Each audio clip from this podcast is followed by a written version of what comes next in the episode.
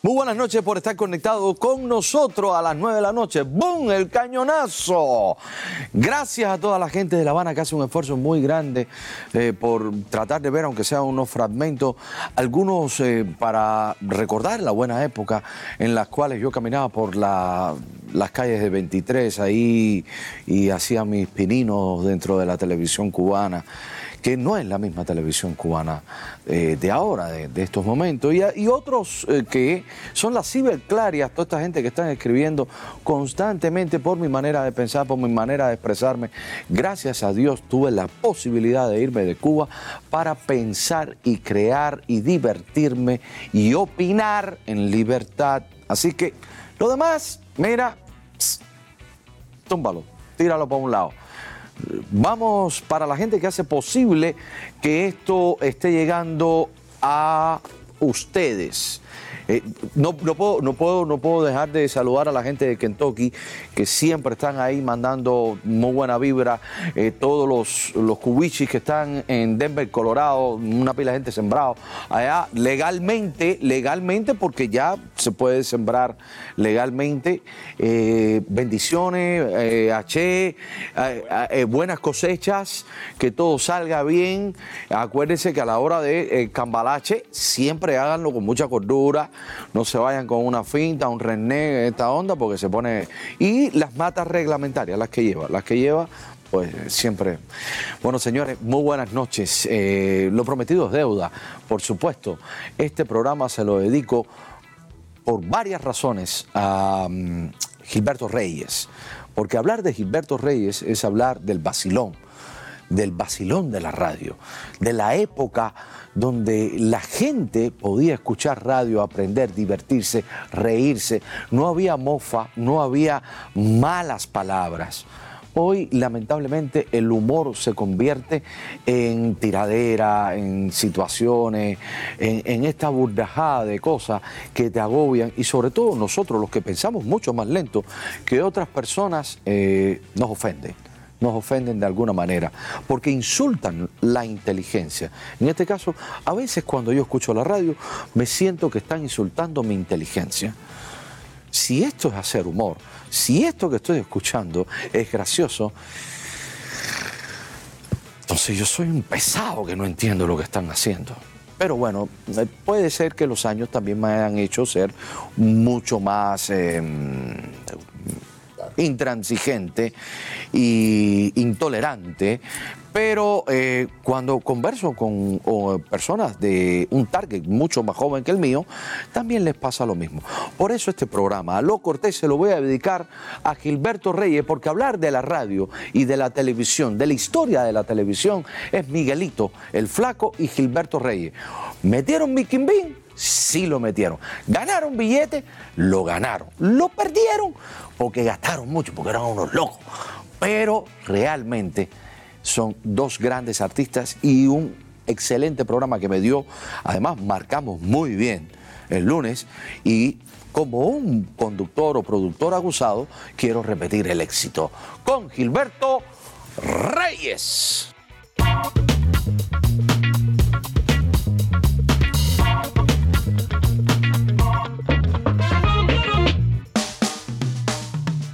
Dicen que segundas partes no fueron buenas. Yo digo que sí, son mejores. Porque al final, eh, que ustedes estén conectados con nosotros, escribiendo, mandando manito para arriba, corazoncito. Yo siempre digo que no vayan a mandar una cara enojada porque los bloqueo.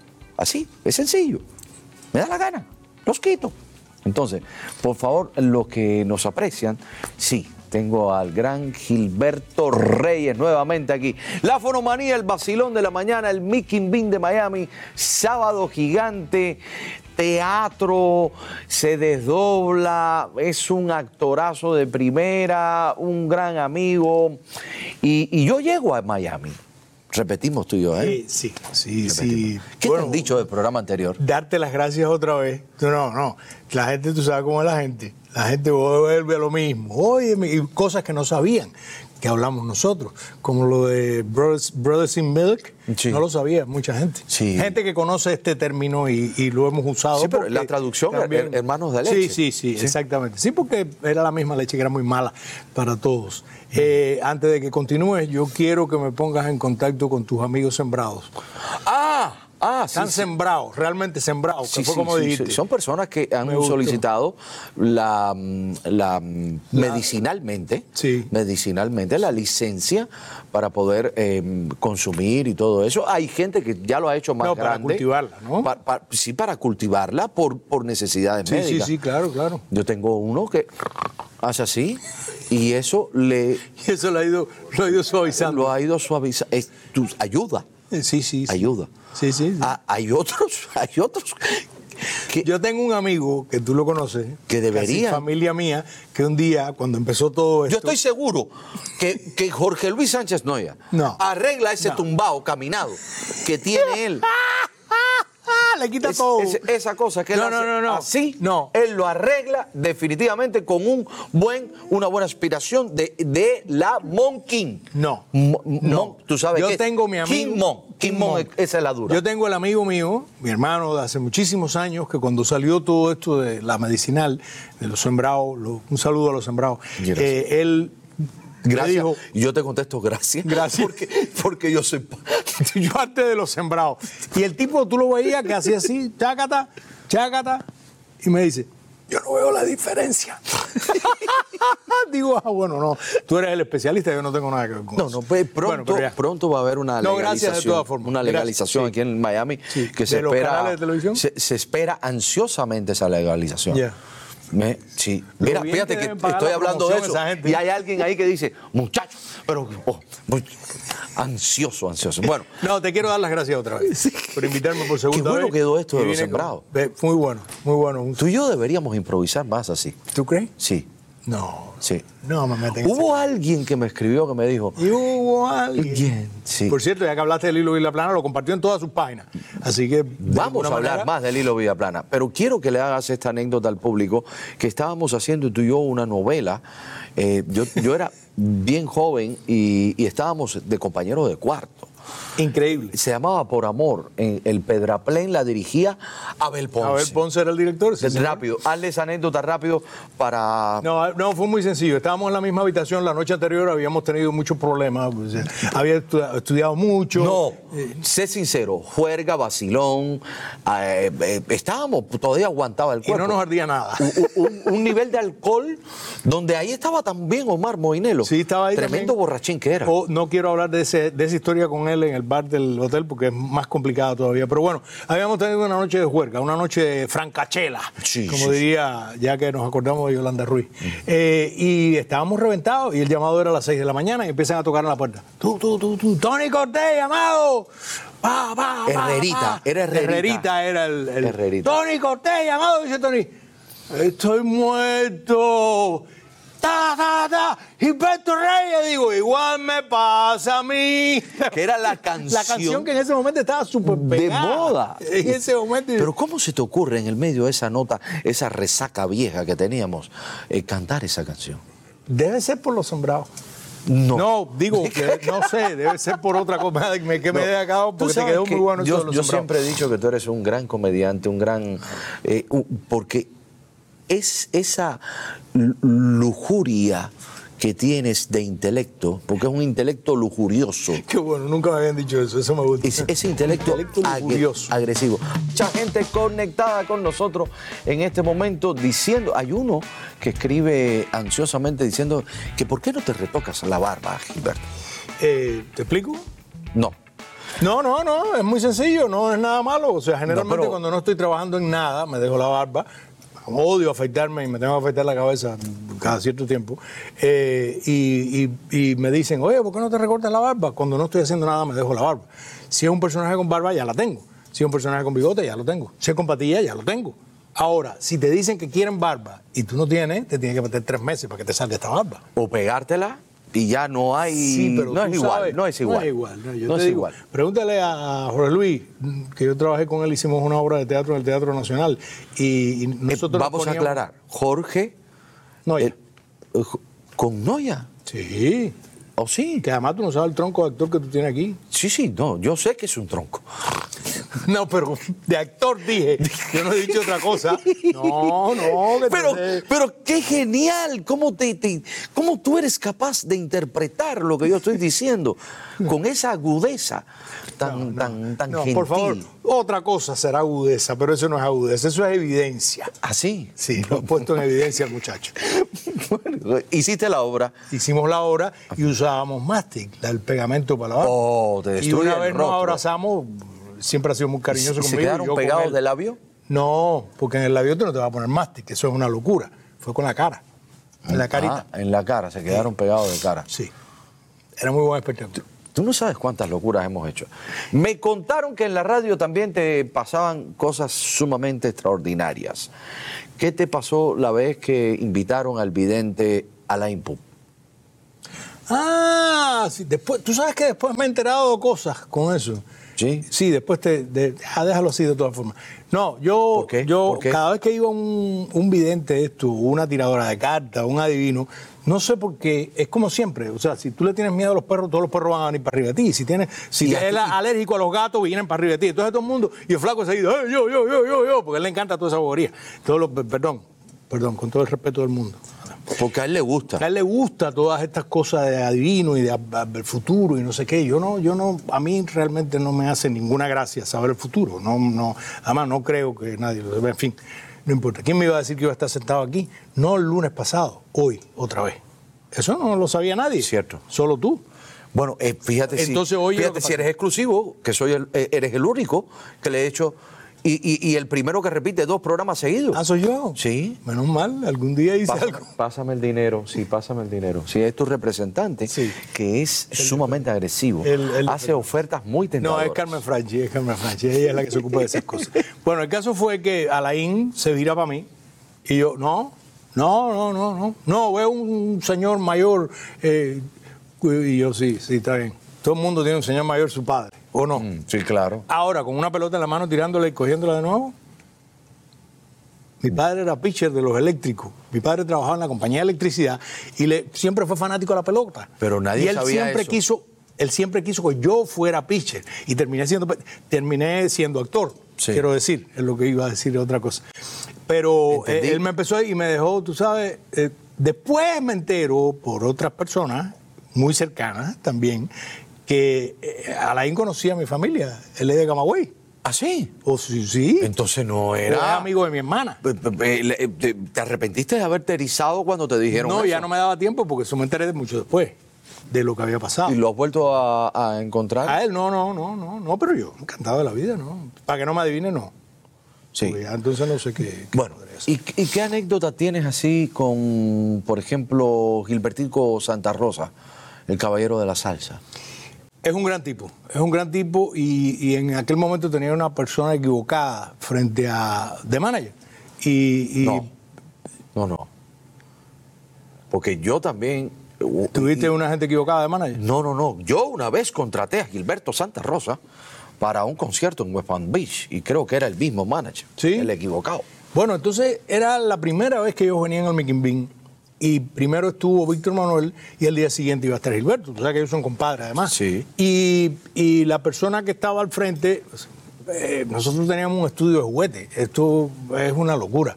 Tú sabes, y el- en el baño era el cuarto de maquillaje, donde Celia Cruz dijo, yo estoy tan contenta, yo tenía tantas ganas de que ustedes me entrevistaran que no me quedó de, de otra cosa de decirle, negra, mira que tú eres mentirosa. Pero normal, como si nada, tú sabes. Y, esa persona empezó a decir que no, que Gilberto no iba al otro día porque eso era una falta de respeto, que no había ni un, cuarto de maquillaje, que el estudio, que pa, pa, pa, pa, y se fueron. Y de pronto, extrañamente, eh, los fonomémicos hacían un programa que se llamaba El Vacilón de la Mañana de cuatro horas, empezaron a dejar de ponerse las canciones de Gilberto Santa Rosa. Hay una cosa que se llama, creo que BDI, que es lo que mide, la- a la vez que sale una canción, Ajá. creo que son no sé cuántos segundos, ya marca como que está poniendo y eso te aumenta para dinero y para muchas cosas. Y de pronto empezaron a faltar esas cosas, empezó a bajar esas cosas. Gilberto Santa Rosa se comunicó con nosotros, pagó su pasaje y vino el Mickey Bean. Y a partir de ese día, Gilberto Santa Rosa es súper amigo de nosotros. Ahora cuando estuve haciendo la película, fui a Puerto Rico y me lo encontré en un restaurante y fue el cariño de siempre, tocayo, y fue una maravilla. Pero para que tú veas lo que es estar rodeado de personas, cuando me preguntabas antes que hablábamos de, de lo que pasó, de- rodeados de personas que no, que por decirlo de una manera muy elegante, son unos troncos de hijos de, de- que, Sí, que sí. No, no resisten ver el triunfo de alguien que está al lado tuyo. Al rey lo hace la corte. No me va a, a desmentir. Tú puedes estar muy bien, pero si la gente que tienes alrededor no son buenos, si el camarógrafo no es bueno, si el, Claro. tu asistente, tu productor no son buenos, tu maquillista, que es una maravilla, que te, te ayuda. Cuidado. está- Respeto. ya yo te dije lo de los cinco. El Con el. Willy, el Willy nadie me lo mira. Ya yo te dije lo- Eso lo- está lo- sellado hasta el 2028. Ya que estábamos hablando de Gilberto Santa Rosa, yo te agarro bajando. Oye, hay, em, hay un momento crucial de la carrera tuya que a- a- alguna vez tuviste conciencia del poder de convocatoria que ustedes tenían eh, en, en ese momento donde si ustedes decidían cerrar una avenida, el pueblo iba y la cerraba por ustedes. El flaco te lo contó, lo de los camioneros, Lo- cuando, lo- la cosa del, del, can- del canal, del, no me acuerdo qué De- canal. de los balseros. Pero para mí, mira, hay una cosa que es muy linda y es, y, y a mí eso me, me tocó muchísimo porque, y fue la estrella de la calle 8. Ahí quería llegar. Les dan una estrella a ustedes que eran un- unos, vamos a decirlo así, unos jóvenes que habían empezado muy fuerte, que, que todo el mundo estaba hablando. No había una sola persona en Miami, señoras y señores, y, y fuera de Miami, que no dijera la frase metiendo mi quimbín. Así, literalmente, metiendo mi quimbín. Y, y ustedes como jóvenes les dan una estrella en la calle 8 donde estaban todas las grandes luminarias. En esos mecanismos, por supuesto, funcionan muchísimas cosas, tú lo sabes mejor que yo. O sea, estos son movimientos políticos, cosas que... ¿verdad? Hay Pero en ese fotografías momento- en exclusiva que Sí, quiero no, ponerle no. a los amigos que están conectados con nosotros, eh, para que ahí las están viendo ya. Explícame, explícame qué ese Yo mecanismo. pienso, cómo yo pienso que ese fue el punto donde nos dimos cuenta de, como diría el día, caramba, qué coincidencia. O sea, fue el punto en que dijimos, ¿qué es esto? Bueno, oye, no me acuerdo qué hora, los fronamecos van a recibir su estrella en la calle 8, nada de vayan, no se invitó a nadie, no se dijo absolutamente nada.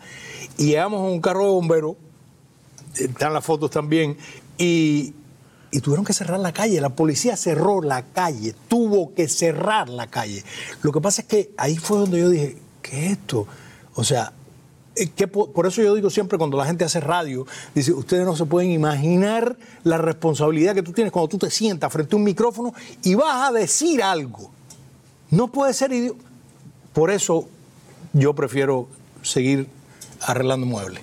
¿Tú sabes? Porque si tú oyes a veces cosas que tú dices, pero ¿cómo? ¿Cómo esta persona puede decir eso? Hay tanta gente oyéndolo. Si yo todavía una vez llamaron, no me acuerdo si era de Colorado, ya me quedé conectado con eso, una señora y dice, ay, yo quiero dar las gracias a ustedes porque yo le grabo los programas a las nietas mías para que aprendan español. Digo, no, señora, por favor. No, no, no. No se lo dé a sus No, nietas. no se lo dé a las nietas, no, porque nosotros no Sí, sí. hablamos supuestamente como correctamente, como... Pero, pero pasa algo, pasa algo. Perdón, eh, eh, eh, ese día ahí estaba todo el mundo. Olga Guilló aparece en una de sí, las por fotos. eso estaban los políticos, bah, pero no les quedaba de otra porque le dábamos durísimo a todos. Pero estaba Roblán, Olga Guilló, estaban gente que yo decía, pero Las leyendas de Miami. exactamente, o sea, ¿cómo, cómo esta gente vienen a, a- a compartir con estos dos cualquier cosa y con un orgullo y un cariño eh, que si lográramos eso, siendo cubanos todos, o sea, def- de- defendernos, vernos, que tu triunfo sea mi triunfo. Eso fue lo que yo sentí en ellos. Perfecto. Ahora, yo fui a la calle 8 y no está la estrella. Eso me lo, me lo, me lo respondes cuando regresemos. Porque eso es algo que sí me, me encabrona de verdad. Y quiero llegar al punto ese. Ahora sí, eh, comparte, comparte, comparte, porque me voy a poner como me voy a poner. Fulísima, fulísima, porque mi nombre es problema y mi apellido es conflicto. Ya. Vamos y regresamos.